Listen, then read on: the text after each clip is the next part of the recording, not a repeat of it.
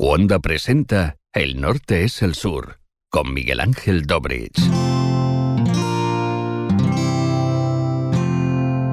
Wanda, la comunidad de podcast independientes en español. Damas y caballeros, bienvenidos a El Norte es el Sur, un ciclo de diálogo con músicos latinoamericanos. Mi nombre, como escuchaban recién, es Miguel Ángel Dobrich. Es un gustazo estar por Wanda. Dígame Miguel, che, es más cortito. Les hablo desde Montevideo, Uruguay. Quizás se preguntan qué une a los protagonistas del norte y del sur. Es sencillo. Todos o algunos de estos puntos. Tocan en festivales de relevancia, giran por las Américas, han editado algunos de sus discos en otros mercados y cada uno de ellos ofrece y comercializa su obra en plataformas digitales. Este episodio es presentado por Mito Eyewear. El calor que siento adentro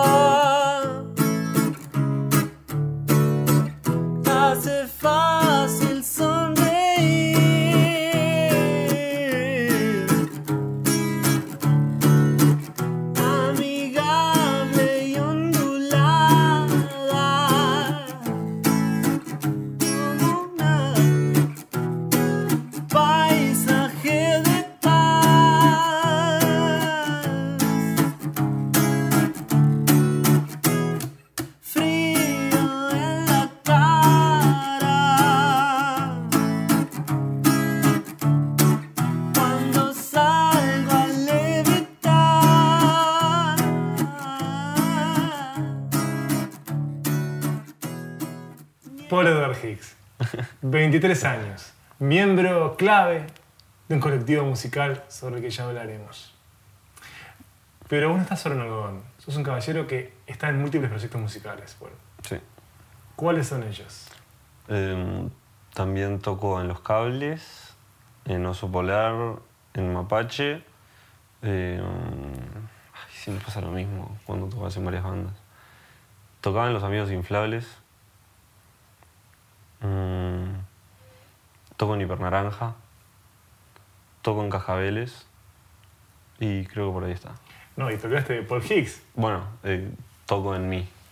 solista, Sí, que estás haciendo temas ya, en este instante. sí, todo el tiempo. Y acabas de editar un disco en algodón, Sí, el tercero. el tercero. ¿Cómo se llama, Paul? Se llama Mariposas Blancas y los mágicos elementos de la suerte. ¿Te gustan los nombres cortos? Sí, ese es el más corto que encontré. Quiero que charlemos un poco de algodón. Ta. Porque fue como muy ligero, que recién hablábamos de los tres discos Sí. de este proyecto. Que fue un proyecto que comenzó como escudo para asumir que era solista, Sí, pero que hoy es una banda. sí.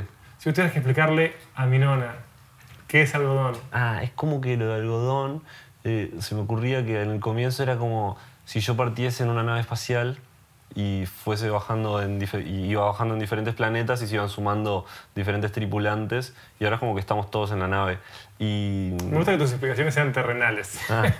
Son siempre muy terrenales, Paul. Pero se entiende. Claro que ¿no? se entiende. Entonces por eso es- está, cada uno va, se llega y sube a la nave y va cumpliendo diferentes funciones y es como muy rotativa las funciones. ¿Me explico? Porque al haber más personas en la nave, por momentos puedo dejar de manejar y maneja otro. ¿Cuánta gente integra algodón hoy? Eh, somos cinco. ¿Y qué tocan? Eh, Fran Cisco toca la batería. Eh, Agustín Piña toca la guitarra, Mariano toca la guitarra y el teclado, y Seba, el oso, toca el bajo y el sintetizador. Pero también, por ejemplo, lo que pasa, eh, lo, lo que es interesante creo es que ser, es como que ser una banda y no anula que siga pu- pudiendo grabar solo en casa o que dentro del grupo grabemos también discos de algodón, pero sin todos los integrantes del grupo o con todos los integrantes del grupo. ¿Me explico? Ahora salió el disco Mariposas Blancas y los mágicos elementos de la suerte, en el cual Pancho toca la batería, pero yo toco los demás instrumentos como pasaba en los discos pasados. Luego de eso, grabé otro disco que se llama Jazmines, en el cual nuevamente toco todo. Luego de eso, vamos a grabar un disco de canciones que salieron tocando todos juntos, y es todo parte de, de algodón. Tomás la forma, vuelvo a Bruce Lee, sea agua, amigo, tomás la forma que sea necesaria para la canción en sí.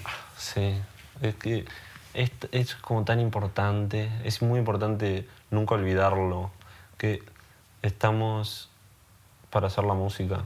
Sí, igual también a veces es bueno olvidarlo, porque la amistad a veces está bien que pase por encima de esas cosas. ¿Me explico?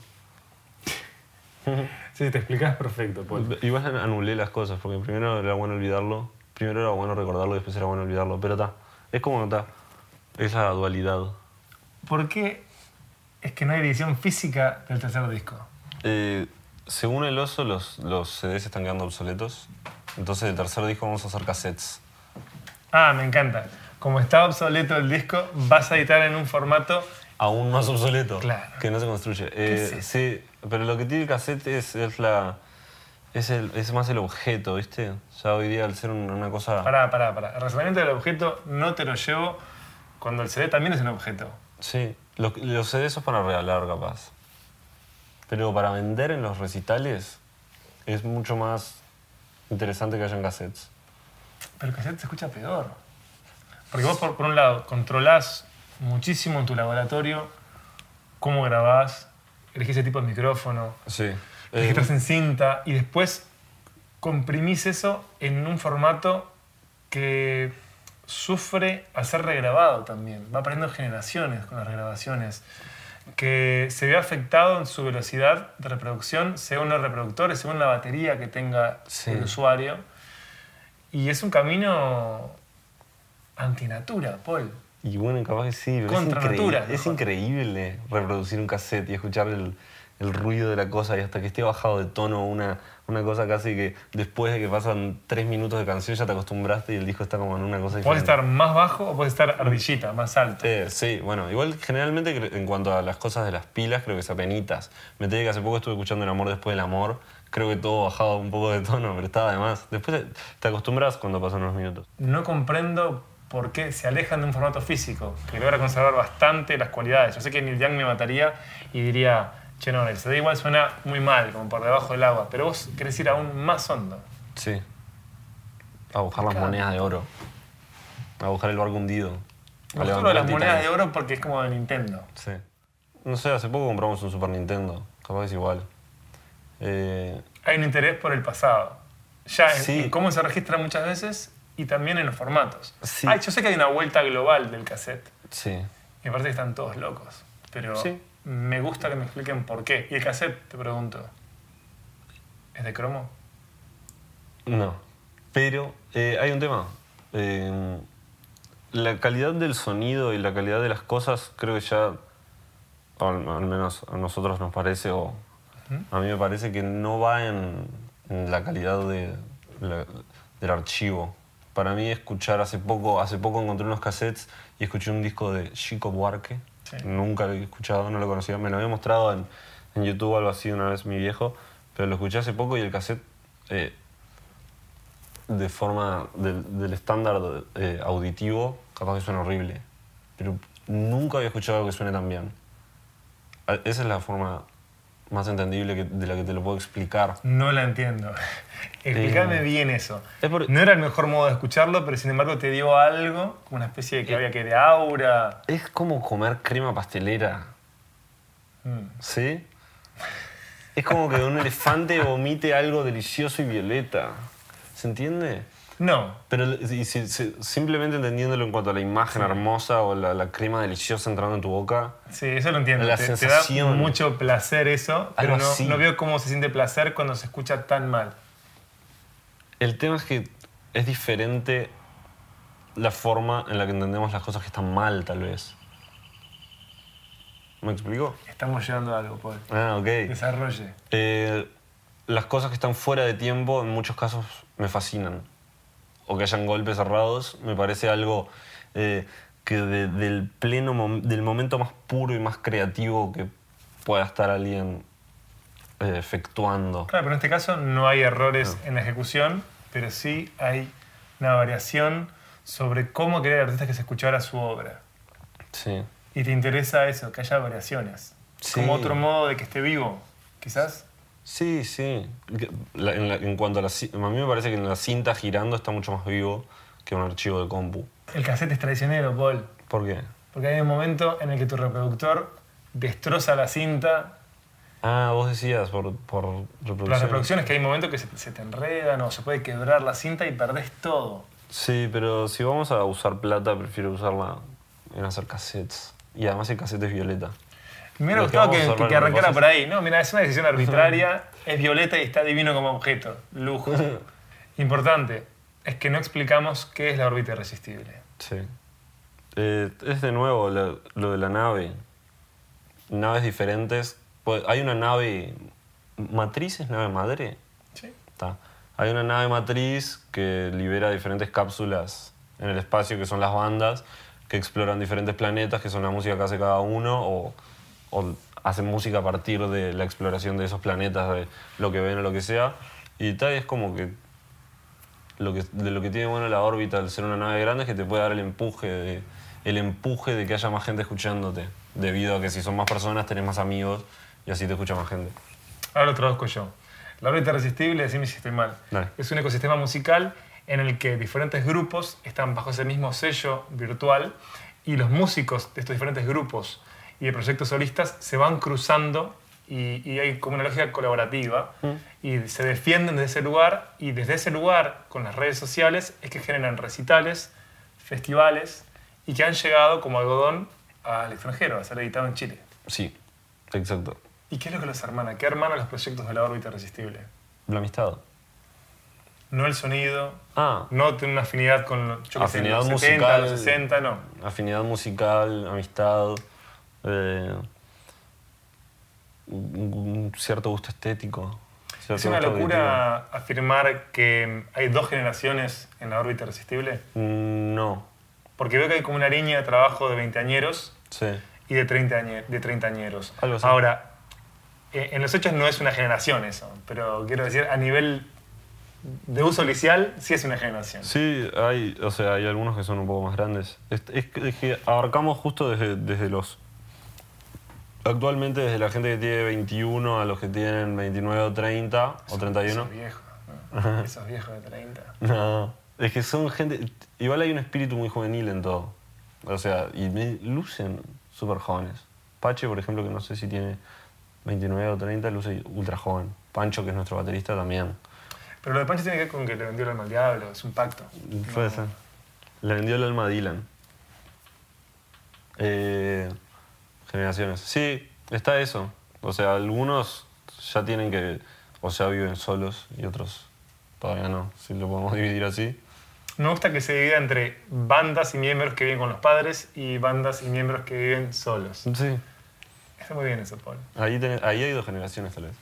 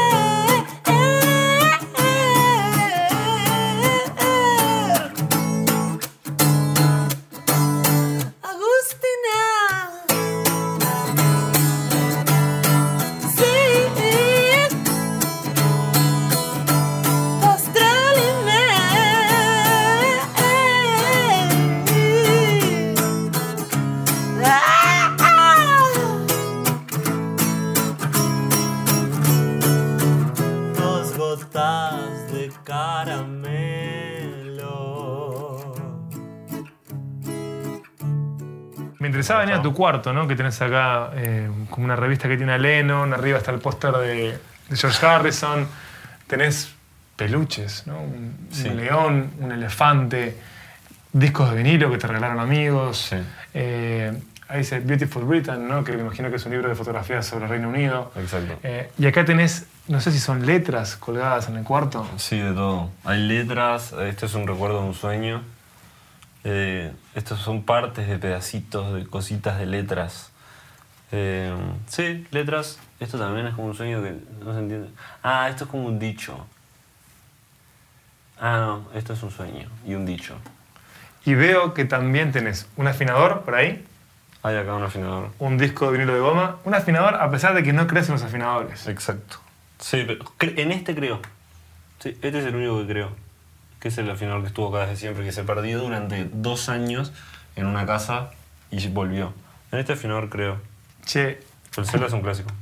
te explico, ¿no? ¿Por qué me interesaba venir a tu cuarto? Porque podemos ver por un lado también ahí tu diario en el que anotas letras y sueños. Es como que te nutrís de- del mundo casero, de tu universo, Sí. de tus sueños, que hay evidencia ya sea en tu cuaderno eh, como el que tenés anotado, y de la infancia, de las damas que están y de las damas que no están. Sí. Las mujeres importan muchísimo en tu composición. Sí. Eh, la- eso de las. Es que en- enamorarme me influye mucho. Eh, muchísimo. Por ejemplo, ahora. O sea, cuando estoy enamorado, puedo, puedo hacer muchas, muchísimas, muchísimas canciones. Discos, tal vez. Ahora que estoy sin enamoramiento, grabo bastante, pero no de una forma tan así floreciente y floral. Ha pasado rato y ha pasado las, las formas en las cuales me relaciono con las muchachas que me inspiran. Mm, y- pero siempre, siempre se mantienen en el tiempo, me explico, a pesar de que hable o no con ellas o nuestra relación haya cambiado o todo lo contrario, o haya, sido, haya vuelto a ser de tal forma, eh, siempre están ahí. Es como también una forma bastante fácil. Entiendo, te queda como, como una especie de, como de backup, de fuente del amor al que puedes ir para Sí, escribir. Queda sí. como en una parte de vos, hay una porción de vos que queda enamorado para siempre eh, de una parte de vos. Y ahí vas y, y te nutres de ello para escribir. Sí, Y, y los sueños también son importantes para sí, escribir. eso, es lo- eso es mejor que el enamoramiento. Ajá, ¿por qué? Porque no te lastima. Ah, no, ni idea. Es tan fácil soñar, es- solo te puedes ir a dormir. Enamorarte es una tranza. Sí, pero de hecho vos sos metódico con el sueño, porque te despertás y anotás lo que soñaste. Sí, eso No es solo soñar y ver qué pasa. es, es ejercitarlo. Si lo anotás, lo ejercitas. Y si los tratás de recordar, es como, como hacer cualquier tipo de deporte. Cuando te despertás y estás en toda la oscuridad y, por ejemplo, me pasa que voy al baño y vuelvo y ahí es que tengo el recuerdo del sueño, es una verdadera lucha eh, titánica entre volverme a dormir o escribir lo que, los recuerdos del sueño. Es algo de lo que no ¿Cómo se hablamos todavía, que mm, es de tu viejo, de Lulo. Lulo. Que Lulo formó parte de un mítico grupo de música que se llamó Días de blues. Días de Blues y estuvo en la segunda encarnación de Días de Blues. Vos me dijiste que escribís bastante en, en la cama. Sí, no acá. Acá o- venís a ejecutar. Sí, ejecuto, o, es decir, allá veíamos el escritorio y nunca me siento a escribir. Me enteré que capaz que me siento acá y escribo acá en este borde mientras Mm. estoy cantando. Hago mucha letra mientras, mientras, mientras toco. Entonces, por eso ta, me podría sentar con la viola enfrente de un escritorio, pero sale de una forma más, me enteré que estoy ahí, o antes de dormir a veces aparece como empiezo a tocar la guitarrita y de repente estoy ahí, es como tan cómodo estar ahí sentado en la cama, entonces voy y me siento en la cama y tengo el papel y me arrodillo en la cama y escribo así. Acá tenés un bajo, teclado. El bajo. O sea, tenés todo lo que precisás y las baterías no las grabás acá. No, voy a la cueva. O a, a- o a cualquier lado donde se pueda grabar baterías, pero suelo ir a la cueva.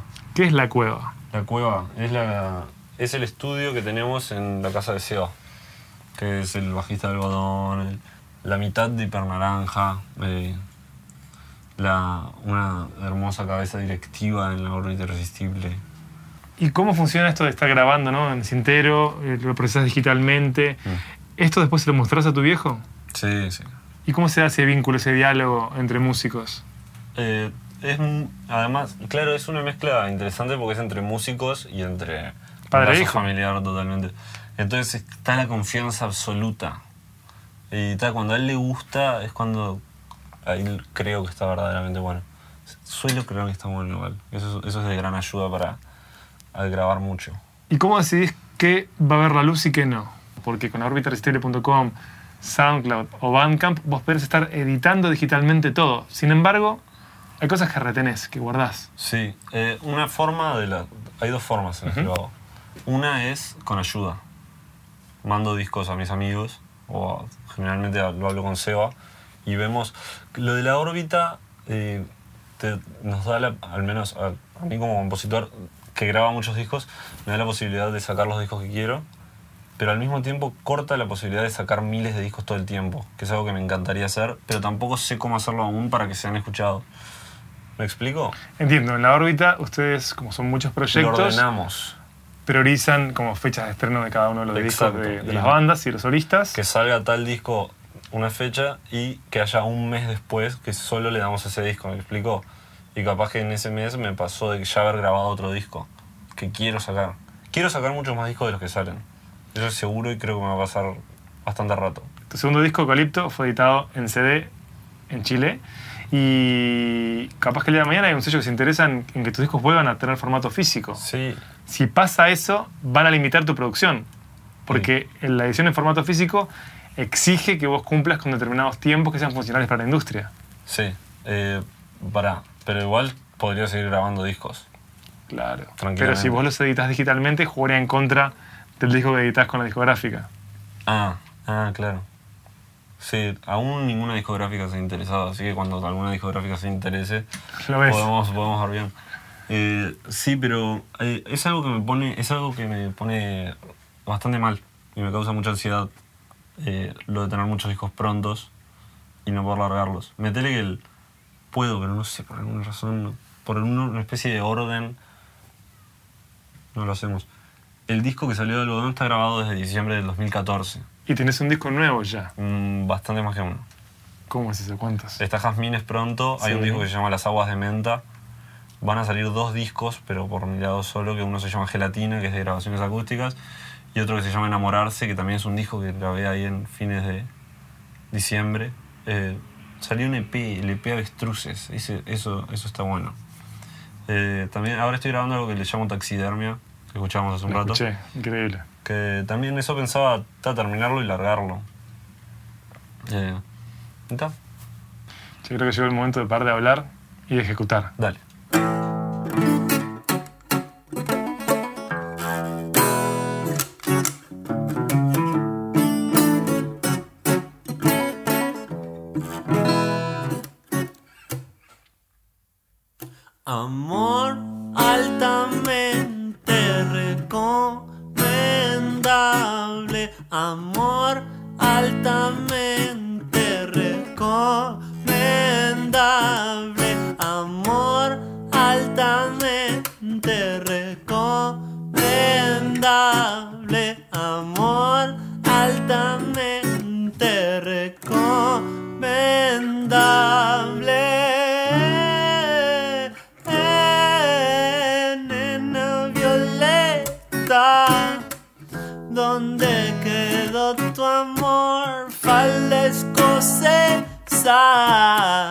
Sin ropa interior, super abierta, a que te cante mis canciones nuevas.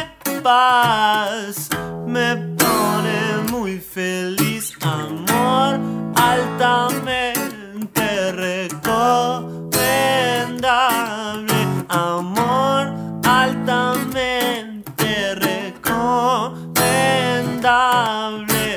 lejos y cerca. Ni siquiera existís, aunque me alegra verte por ahí, violeta y divina, como tu corazón te doy el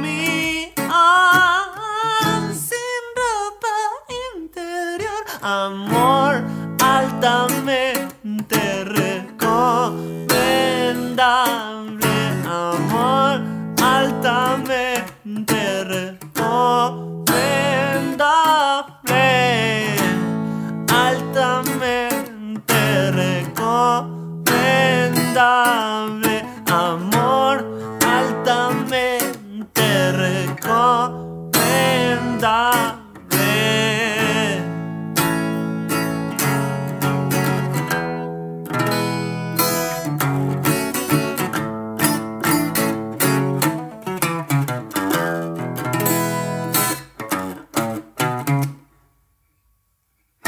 los invito a que nos sigan en arroba Dopcast y en arroba NSPod. Si les copa el episodio, suscríbanse a nuestro canal de YouTube, que allí pueden disfrutar de cada uno de ellos en video, obvio. Mi nombre es Miguel Ángel Dobrich. Hasta la próxima.